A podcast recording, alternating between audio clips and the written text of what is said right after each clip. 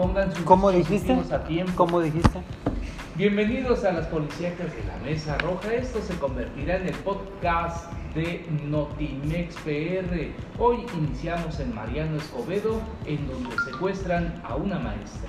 Así es, esta mañana de miércoles se registró otro secuestro más en el municipio de Mariano Escobedo, en donde la víctima fue una docente de nivel primaria que tiene su domicilio en la colonia 21 de octubre y de acuerdo a lo que se pudo cono conocer, la víctima salía de su domicilio con su pequeño hijo cuando de repente fue interceptada por hombres cubiertos del rostro y a bordo de una camioneta tipo Winstar la obligaron a golpes a subirse a la unidad para llevársela con rumbo desconocido. Los gritos de la víctima cuando fue abordada alertaron a los familiares. Desafortunadamente no pudieron hacer nada para liberarla de sus captores. Y la siguiente información para todos ustedes, me parece que se trata de una mujer que fue encontrada sin vida en su domicilio y esto se sucedió en Córdoba, Veracruz.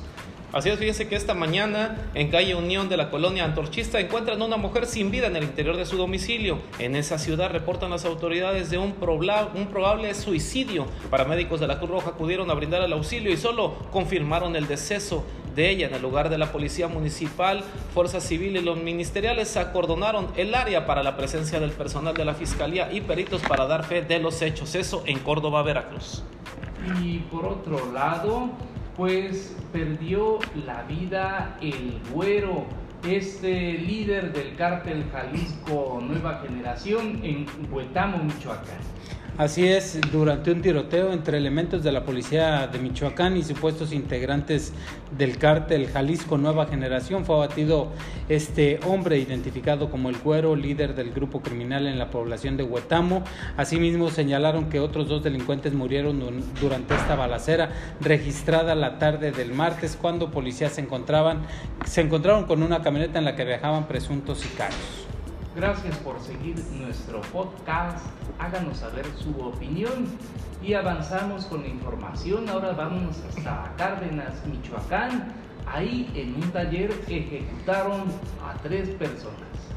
Así es, fíjense que la tarde de ayer se registró una triple ejecución en lo que es Villa Coronel de Andrés Sánchez Magallanes en el municipio de Cárdenas, Tabasco, según trascendió en medios el taller mecánico llegaron unas personas armadas a bordo de un Chevy color blanco y abrieron fuego en contra de los ahora oxisos y los hechos sucedieron alrededor de las 13 horas. Los habitantes del lugar reportaron la balacera a las autoridades y los elementos de la Fiscalía General del Estado arribaron al lugar para iniciar con las investigaciones correspondientes y el levantamiento de los cuerpos. Seguimos con nuestro recorrido violento y ahora nos ubicamos en la carretera Cuitláhuac-Latinaja. Ahí, ahí un ejecutado y un herido sobre esa carretera. Sí, sobre la carretera federal Cuitláhuac-Latinaja, en el kilómetro 47, se suscitó un hecho donde una persona fue asesinada y otra más herida luego de que hombres presuntamente armados le dieron alcance a la unidad en que se trasladaban y ah, eh, iban en dirección hacia Córdoba y de acuerdo a las primeras versiones que se dieron, eh, iban en una camioneta color blanca RAM 4000 con razón social de tecnorriesgos del trópico con base en Campeche y se dirigía a Cuitláhuac. Ahí fue en donde fueron alcanzados y baleados. Afortunadamente uno quedó con vida y está grave. Y por otro lado, eh, aquí en la Mesa Roja les informamos que en Sosocolco de Hidalgo, Veracruz, denuncian a la Guardia Nacional por intento de violación. Así es, pues fíjense que Ana Lidia denunció a un elemento de la Guardia Nacional identificado como MAL por agredir e intentar abusar sexualmente de ella cuando caminaba a su casa en el municipio de Sosocolco. La víctima, quien trabaja para el ayuntamiento de Sosocolco, salió por la madrugada de, su trabajo luego de colaborar horas extras con motivo de las fiestas patronales en honor a San Miguel de Arcángel. En el trayecto fue violentada por el elemento de seguridad vestido de civil. El efectivo de la Guardia Nacional intentó cortejar a la mujer.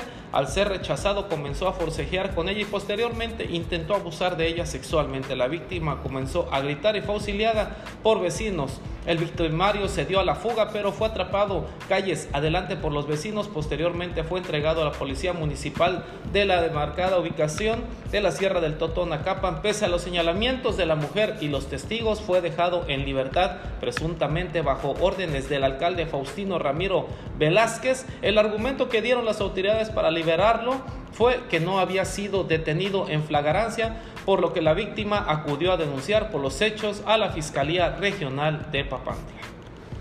Y se seguirán las investigaciones.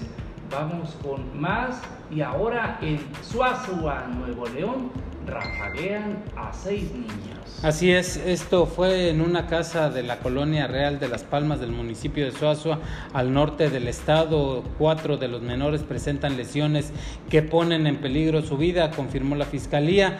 Fueron seis menores de 9 a 15 años de edad los que fueron acribillados cuando se encontraban afuera de su casa. Ocurrió en la noche del pasado lunes a las 22 horas cuando estos jóvenes estaban, estos niños estaban en la cochera y dos más en la banqueta fuera de una vivienda ubicada en el cruce de Príncipe de Maine y Príncipe de Benevento de dicha colonia. Los menores platicaban y se entretenían con sus teléfonos celulares cuando llegaron los sicarios caminando y descargaron sus, sus armas. Eh, las víctimas intentaron refugiarse en la vivienda, pero los impactos de bala los alcanzaron, alertaron a sus familiares que levantaron a los niños y adolescentes para llevarlos al hospital en vehículos particulares. Los menores fueron identificados como Roxana de 15 años, Jacob, Francisco y David de 12 años, Manuel de 10 años y Francisco de 9 años, quienes continúan internados en la ciudad de Monterrey, Nuevo León. Qué lamentable situación. Avanzamos con más para todos ustedes aquí en las policíacas de la Mesa Roja que se convierte en el podcast de Notimex PR. Gracias por escucharnos